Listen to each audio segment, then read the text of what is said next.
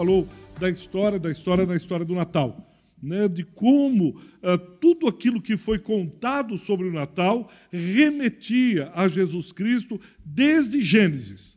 E que o tempo inteiro eles aguardavam com esperança e expectativa a promessa de Gênesis 3,15.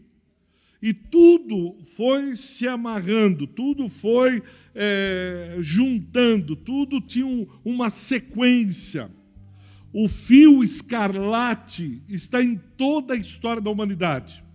E nós só podemos entender o Natal se nós entendermos como o hábil costureiro foi construindo, foi amarrando, foi costurando toda a história, onde a humanidade aguardava desde Gênesis 3,15 aquele que viria, aquele que remiria toda a humanidade, aquele que daria sentido à humanidade. Não tem sentido, não tem nexo, não tem senso a história se não for lida a partir de Cristo. Ah, desde Gênesis até Apocalipse, Deus vai amarrando a história, ele vai se mostrando senhor da história. E aí a gente terminou falando: você não pode é, conhecer ou reconhecer a sua história se não for a partir da história de Cristo. Por quê? Porque eu e você não somos referência. Só existe um ser no universo autorreferente. Ou seja, que ele pode ser a própria referência, por isso que ele jura segundo o seu nome, por seu nome. Nem eu, nem você somos referência da história. Há um ser maior, esse ser que é, ninguém explica, que a partir dele, de sua revelação, nós podemos compreender a história. A história, segundo os ateus materialistas, é dirigida, construída pelo próprio homem. É verdade, o homem tem esse papel de construir a história. O homem tem, mas ele tem uma limitação em construir a sua história. Porque é um ser maior, chamado Jesus Cristo, Deus o Pai, Deus o Espírito, que de alguma maneira orientam a história. Por isso o homem precisa entender isso. Eu e você, mesmo cristãos, precisamos entender isso. Que a nossa história só pode ser lida, compreendida a partir dele. E aí nós compreendemos. E muitas vezes não entenderemos, porque é maior do que nós. Daí o homem, quando vai em direção a Deus, ele se torna cada vez mais humilde.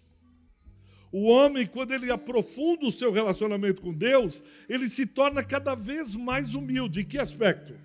ele vai olhando a dimensão, ele vai olhando o, o tamanho desse Deus, a generosidade a bondade, que ele se pequeno e diz: caramba, meu Deus, o que é isso? Como Deus costurou a história, como Deus fez. Essa é a história do Natal do Deus que veio. E Mateus e Lucas, Mateus foi discípulo, Lucas não. Mas Lucas fez uma curada investigação, Atos capítulo 1 e foi falando como foi sendo construída essa história, a fim de que eu e você pudéssemos entender, a fim de que eu e você pudéssemos compreender um pouco melhor. E eles começam falando do que nós chamamos da anunciação. O que, o que seria anunciação? Quando o anjo Gabriel, o anjo mensageiro, a Bíblia não fala muito de anjos, mas ela nomeia esse anjo. O anjo Gabriel é o anjo que vem para anunciar a Maria o que aconteceria. A gente vê um outro anjo mencionado, que não é anjo, é arcanjo, que seria Miguel. A gente vê lá em Daniel, capítulo, 7, capítulo 10. É o anjo que, diante do embate, o arcanjo Miguel é chamado. Quando Gabriel vai anunciar, mas há uma guerra nos céus, aí vem o arcanjo Miguel. Aqui, o anjo que anuncia as boas novas de grande alegria é o anjo Gabriel, que é conhecido como anjo mensageiro. E ele vai em Maria Lucas, capítulo 1. Se você está com a sua Bíblia aberta, permaneça com ela aberta. No versículo 26. No sexto mês, foi o anjo Gabriel enviado da parte de Deus para uma cidade da Galileia chamada Nazaré Interessante, o anjo tem o endereço certo. Ele vai numa cidade. Isso significa que essa história, ela é uma história que está contida na história.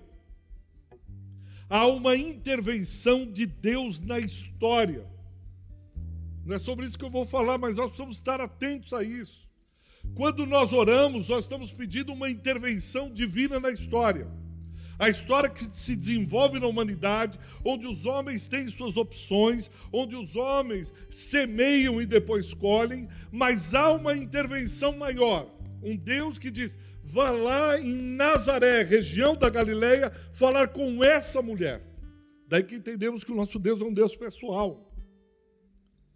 Que a oração do povo dele é atendida. Toda virgem em Israel está esperando até hoje ser aquela que abrigaria em seu ventre o próprio Messias, em Gênesis 3,15. A história é uma história que tem a ver comigo e com você. Por isso que nós falamos que Deus é real. E por muitas vezes nós vamos nos esquecendo de alguns detalhes da nossa história, que é a história de Cristo, a qual nós fomos enxertados, como diz o apóstolo Paulo. Você faz parte da história que Deus está construindo com a sua história. E todas as vezes que necessário, ele intervém, ele muda os rumos. O que, que é o um milagre? O milagre é quando as leis naturais são interrompidas pelo ser divino. O homem está conduzindo a sua história, está levando o que é um milagre. É sobrenatural, as regras são quebradas. Aqui o nascimento de Cristo é um milagre. O que seja, o a regra, o cotidiano, o normal, ele é rompido. O que é uma pessoa que vive na esperança e expectativa do milagre? Ela está sempre com o coração atento, porque diz: hoje Deus pode agir, hoje Deus pode, ele crê nisso. O que é uma pessoa sem esperança, que não crê no milagre, na quebra das regras? Ele vem para o culto arrastando o pé. É, ele levanta na segunda-feira. Deus pode fazer, pode não fazer, a coisa pode ser, pode não ser. E aí o trabalho em 2022? É. é então. Mas você vê como minha vida está difícil? Você vê como minha vida está, é minha vida. Viver nesse Brasil não é um privilégio, é um castigo. Envelhecer é cheio de dor. Ele não tem expectativa, esperança de que Deus pode intervir no natural, no cotidiano, no arroz com feijão. Aí ele vive, mas a vida dele, ah, o anjo pode vir, talvez, quem sabe, venha. Não, mas você crê? Eu creio, pode ser, tá bom. Agora, quando alguém vive, Maria está na expectativa, na esperança. Eu posso ser aquela que cumprirá a promessa de Deus. Se você tem promessa, você vive nessa expectativa, nessa esperança de que algum dia desses Deus quebrará a regra, o cotidiano normal e fará algo sobrenatural. É essa esperança, a expectativa, e o anjo vem. 27. Há uma virgem desposada de certo homem da casa de Davi, cujo nome era José. A, vi, a virgem chamava-se Maria. O pastor precisava dizer que era isso. Precisava contar isso. Por quê? Ela está se guardando. Ela não tem relações sexuais fora do casamento. Ela está guardando aquilo que Deus disse para ela que seria o melhor ao princípio. Ela é virgem. Ela é desposada. E vocês sabem que como era isso no Antigo Testamento? Era uma aliança feita entre os pais, daqueles que tinham a promessa. Promessa significa esperança. Eu estou aguardando. O milagre está para chegar. Eu me mantenho virgem, porque há uma promessa e há um princípio de Deus na história. Então eu faço uma aliança, os pais dos noivos fazem uma aliança. Tanto é firmada essa aliança que, se Maria morresse ou José morresse antes de ter o casamento, o casamento era consumado nas bodas. Por isso que Paulo vai falar que abençoado, santo, é o leito, o matrimônio sem mácula, ou sem relação sexual, anterior ao casamento. Então ela é virgem, ela está guardando isso, crendo, a ponto de se guardar. Se um dos dois morre, se José morre, Maria era considerada viúva. Ou se José morre, Maria seria viúva. Tamanho compromisso, aliança que eles tinham. Por isso que no versículo 27 do capítulo 1 de Lucas, diz, olha, era virgem, desposada. Ela tinha uma aliança, ela tinha um compromisso, não só com José, mas com Deus e José. É bárbaro, fantástico isso. E aí no versículo 28 dizia: Entrando o anjo, diz: Alegra-te, muito favorecido, o Senhor é contigo. O anjo vem e anuncia, a chama de bem-aventurada, feliz, alegra-te. Alegra-te, seja feliz. Porque algo está se movendo, Deus é contigo. Isso deveria nos trazer alegria e felicidade. Saber que Deus é conosco. Ele é Emmanuel. Deus é comigo. Por que você está triste? Eu não estou dizendo que você tem que ser um bobo alegre. Ai, quebrei o dedo. Não é isso. Eu só estou dizendo que nós temos algo maior. Nós temos uma esperança, nós temos uma afirmativa de que Deus é conosco.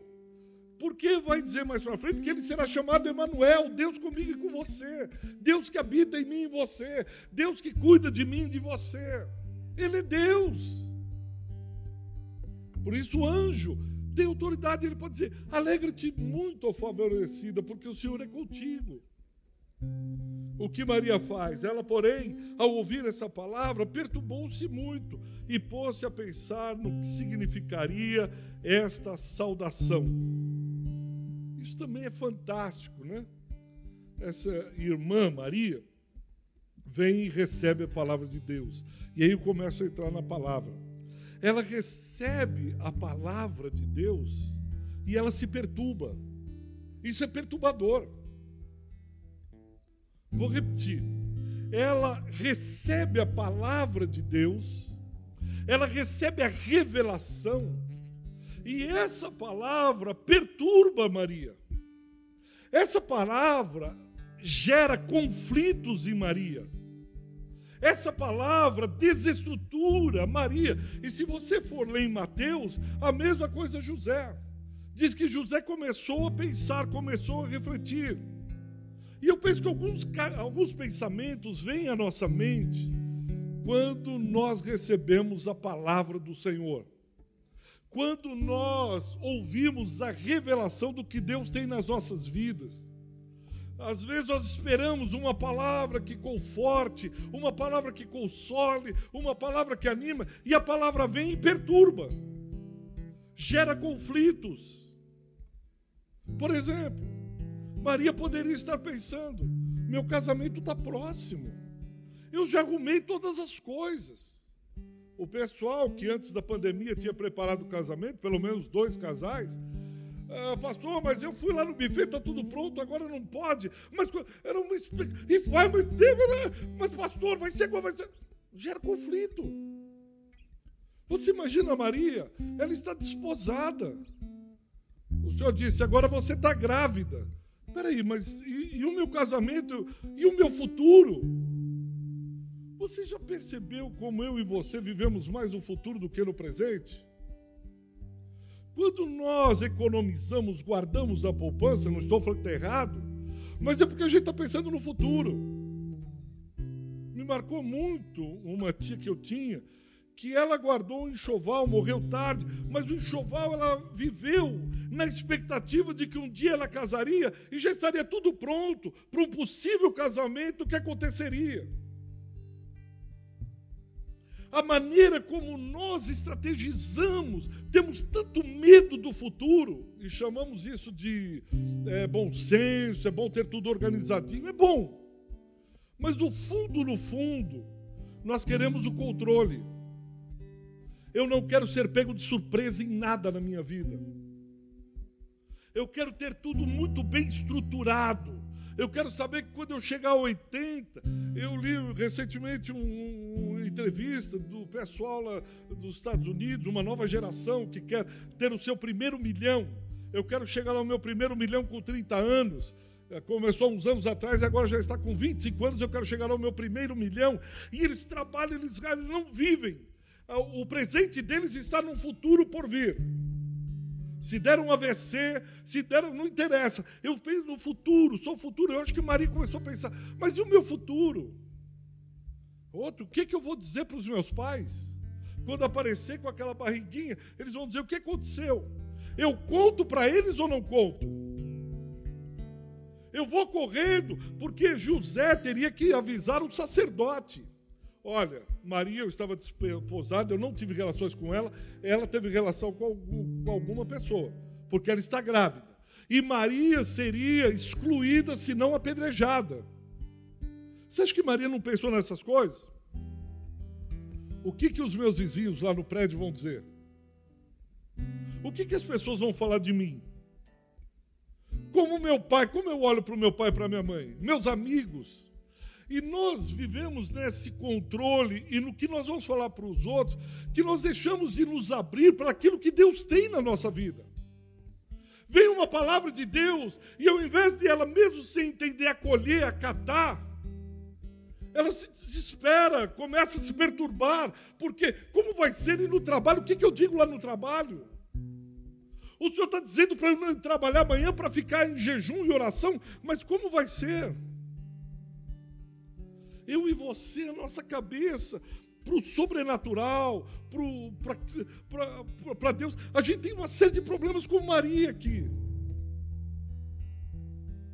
Como vai ser o meu futuro? E os meus filhos? Então você está dizendo que eu não tenho que pensar no futuro? Não, não disse isso. Eu só fico pensando, medindo o quanto nós confiamos em Deus. Ao receber uma palavra como Maria recebeu e crer, por exemplo, Deus cuidará de você. Deus trará o alimento à sua mesa. Você continuará trabalhando, pode trabalhar, está tudo certo, mas viver na expectativa de que é Deus que traz o pão e põe sobre a minha mesa é uma outra coisa. Por isso que nós nos preparamos tanto. Deus, eu sei que o Senhor faz isso, mas eu preciso cuidar também das minhas coisas. Eu não posso viver. E contamos histórias da cigarra e da formiga. E vamos dizendo: olha, eu não estou aqui fazendo uma apologia ao ócio, ao preguiçoso, não é isso. Tanto que o apóstolo Paulo diz: quem não trabalha não come. Você não quer trabalhar, fica aí no canto, mas não vai comer. Como que se dá isso? Versículo 37. Veja Lucas 1, 37.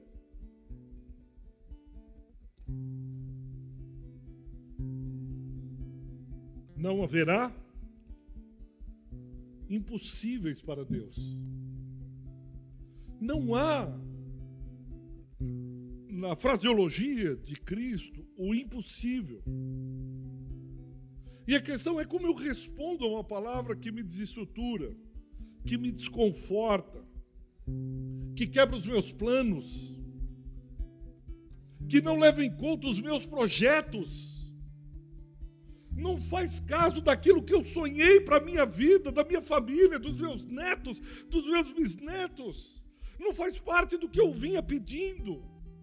Vem uma intervenção divina e quebra o meu plano, quebra o meu projeto. Como que eu faço isso? Eu sonhei.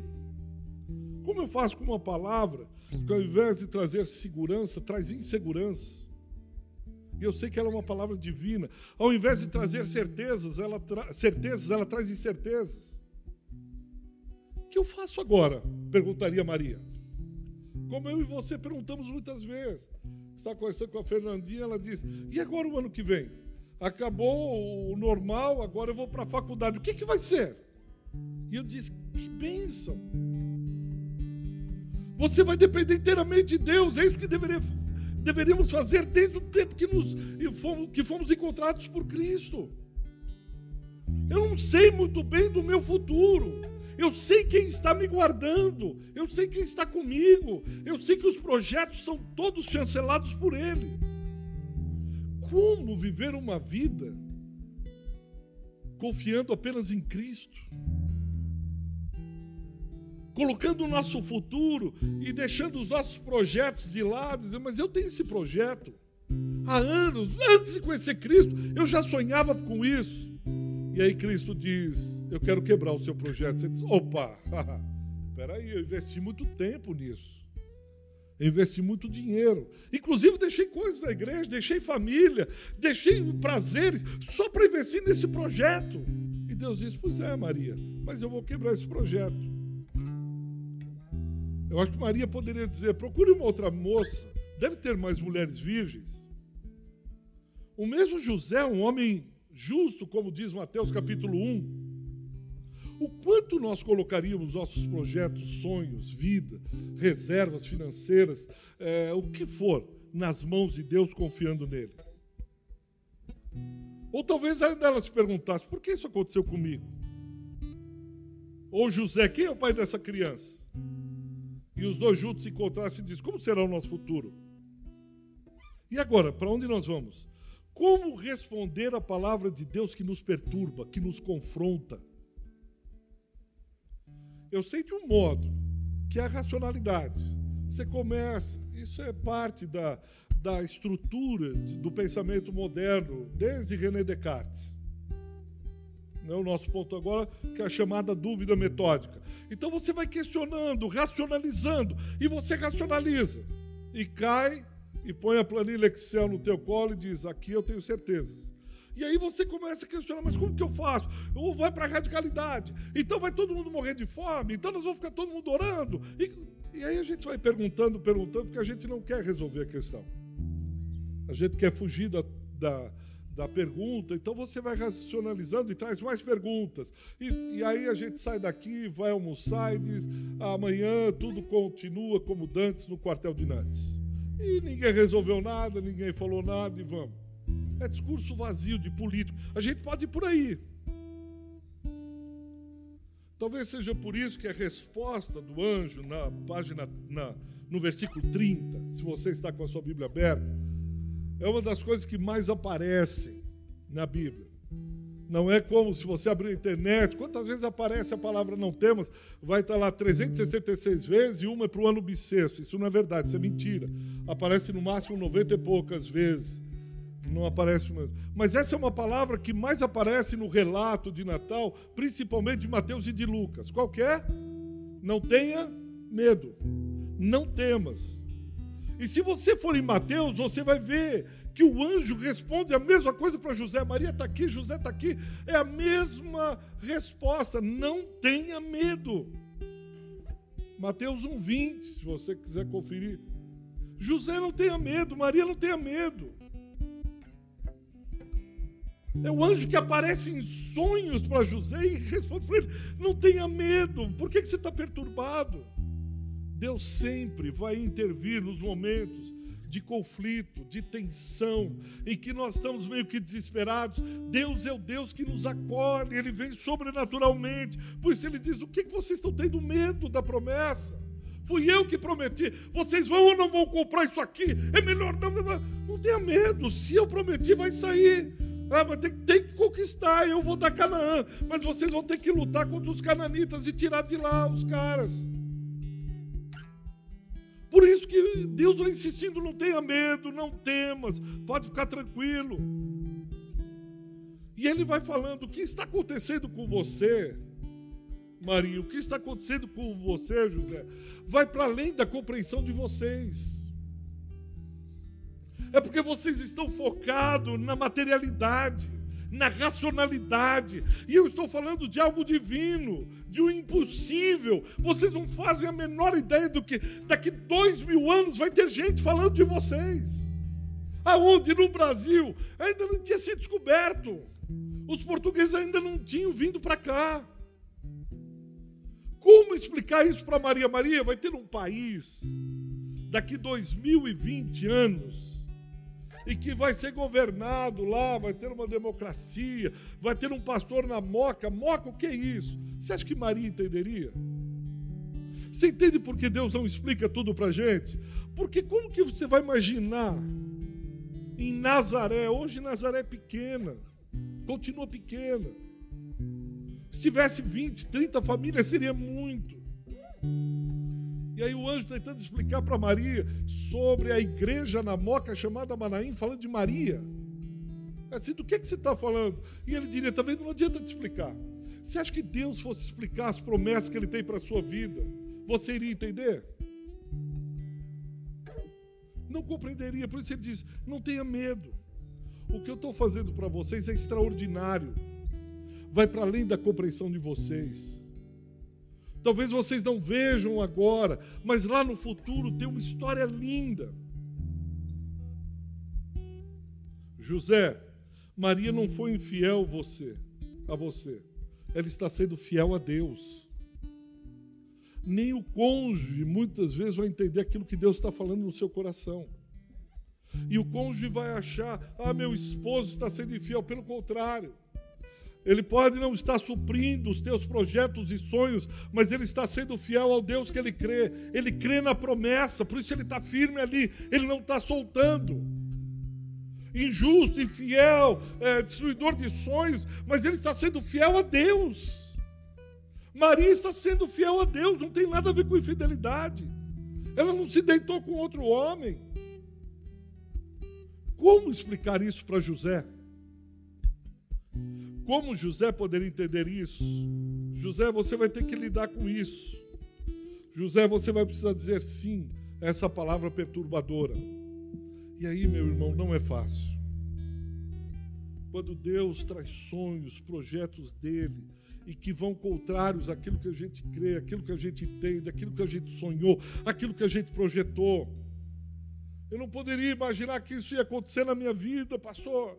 Eu não podia que isso. Eu também, se há 20, 30 anos atrás me contasse como seria a minha vida, eu não acreditaria. A única coisa que eu posso fazer é dar passos de fé em direção àquilo que Deus tem para realizar. Para aquilo que Deus está direcionando, colocando no seu coração. E aí nós precisamos nos recompor interiormente precisamos ir de volta àquele lugar e dizer: tá bom, eu vou assumir Maria. Alguns Josés aqui precisam assumir as suas Marias. Algumas Marias precisam assumir os seus Josés. Acima da sua angústia, acima da sua dor, acima dos seus questionamentos, acima das impossibilidades. José vai, ah, mas eu sou homem, eu sou macho, como que ela parece grávida e fica falando que é Deus? José assuma. Está doendo, assuma a sua dor. Abrace a sua dor.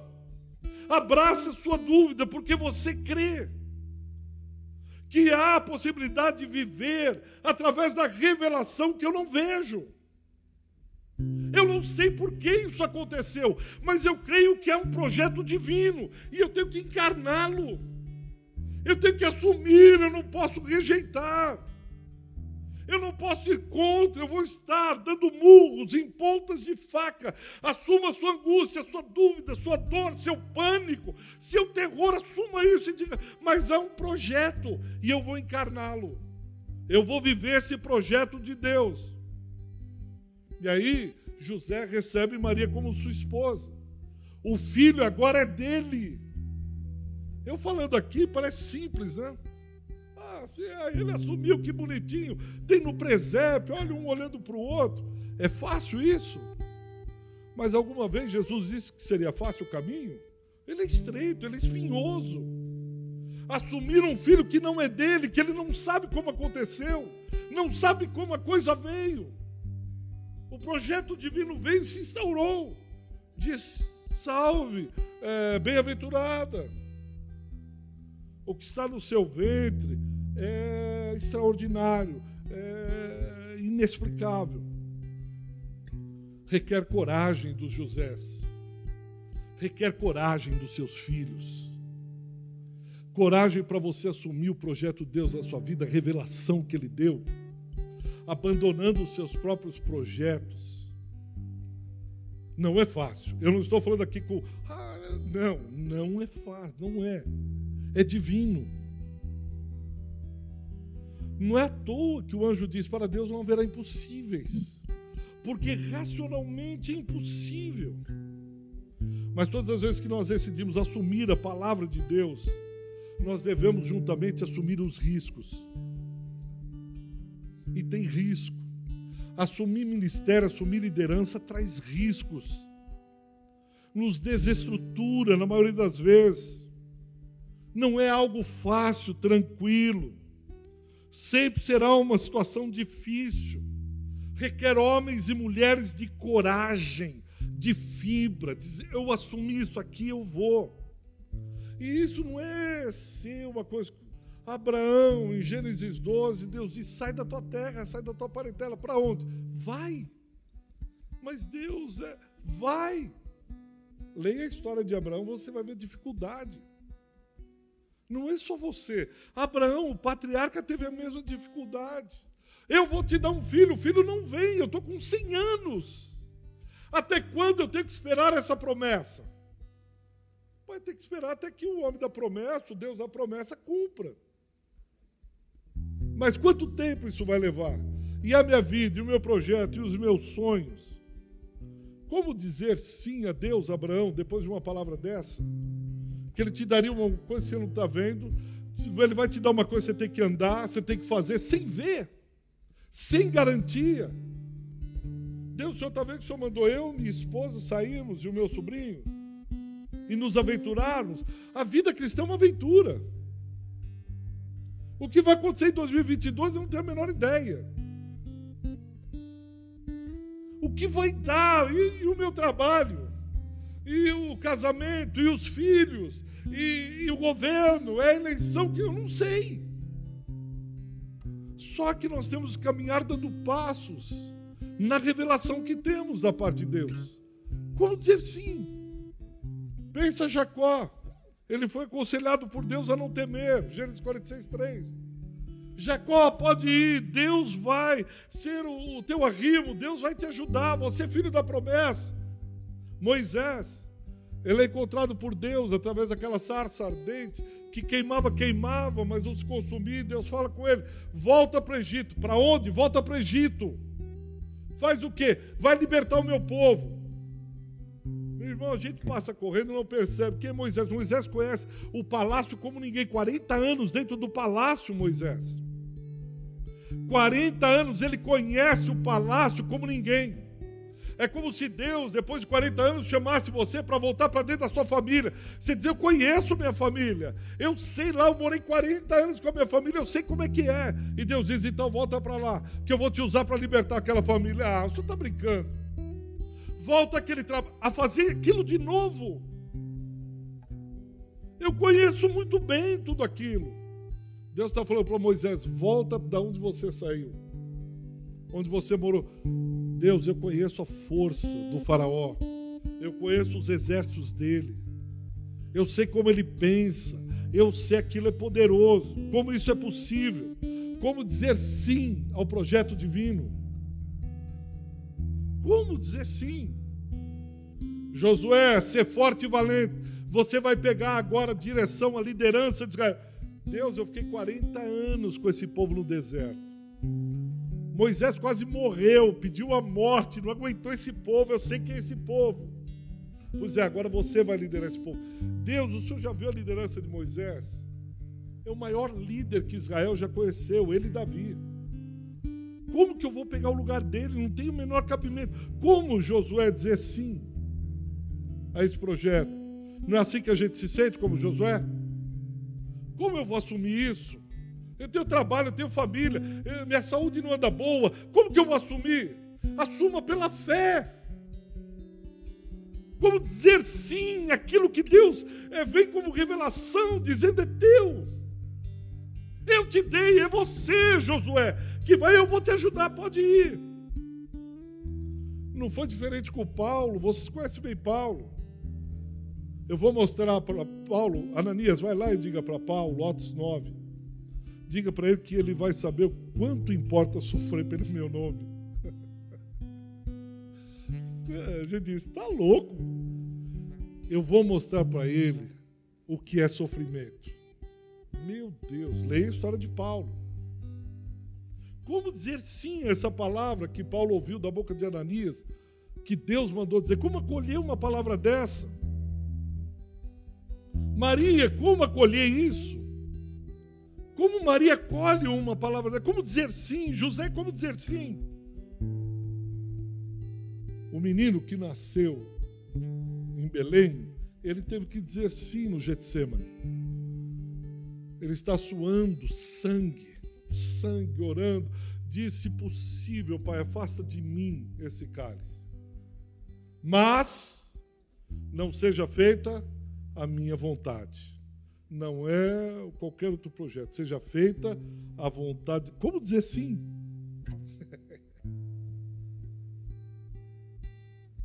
Aí eu só encontro uma resposta no versículo 35.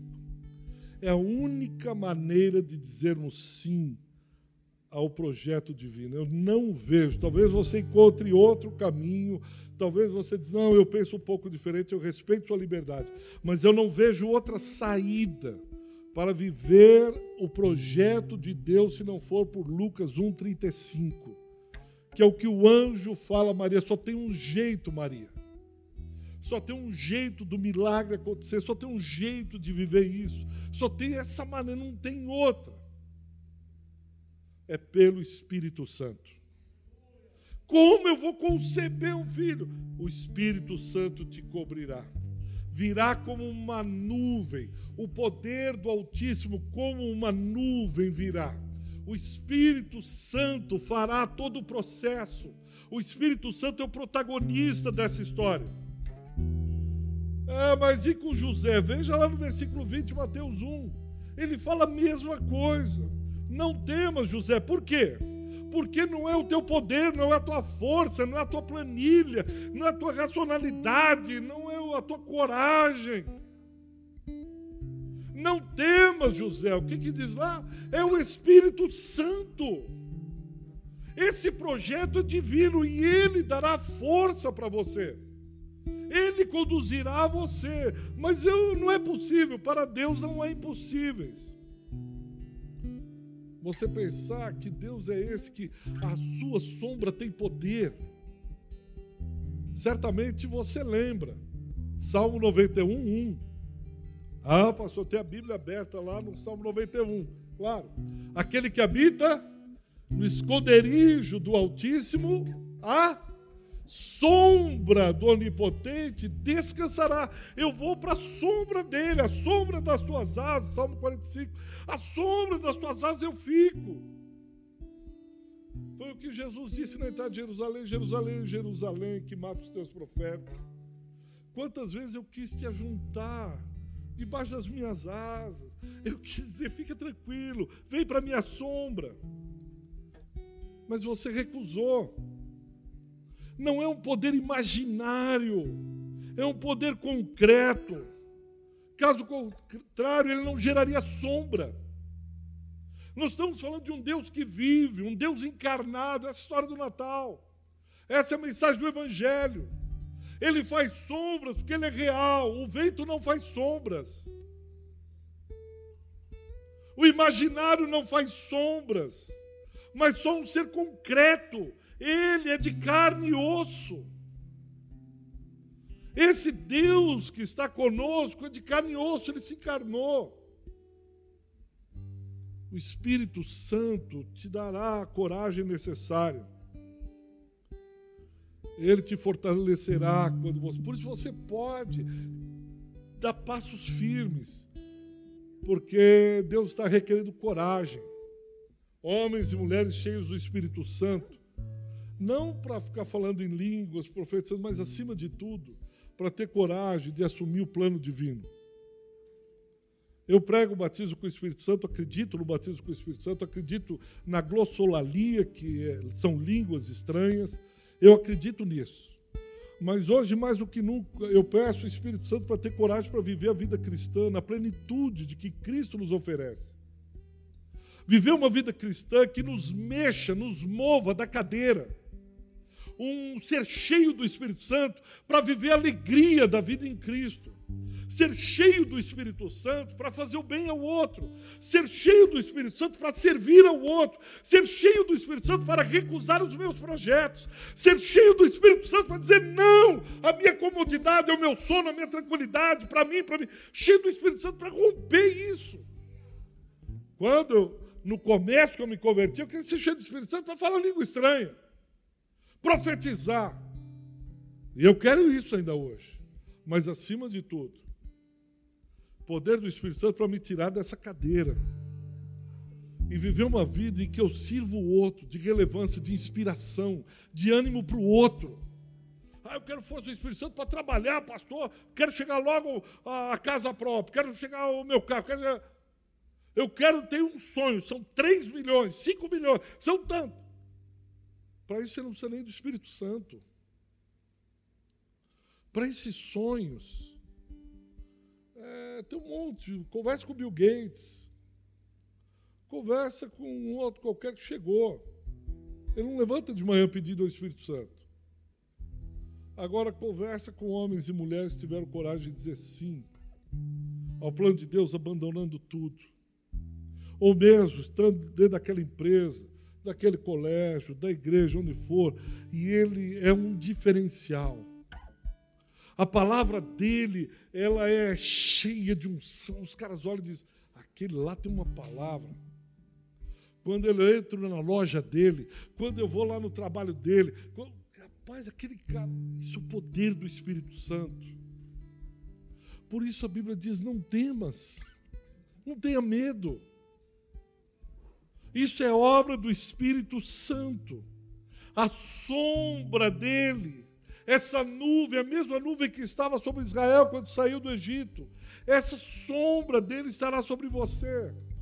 Salmo 17, 8 diz: Guarda-me como a menina dos teus olhos, esconde-me à sombra das tuas asas. Salmo 57, 1: Tem misericórdia de mim, ó Deus, tem misericórdia, pois em ti a minha alma se refugia, à sombra das tuas asas me abrigo, até que passem as calamidades. Salmo 91, 1, que nós já falamos, o que habita no esconderijo do Altíssimo, à sombra do Onipotente descansará. Direi do Senhor, Ele é o meu Deus, Ele é o meu Deus. É essa ideia, alguns autores dizem que essa sombra de Maria é como essa nuvem. E ele diz: essa sombra traz descanso para a alma aflita, conturbada, cheia de coisa. Até quando nós estamos abertos de coração e de mente para receber uma palavra perturbadora de Deus? e acolhê-la. Uma palavra que nos desafia, que nos põe a pensar.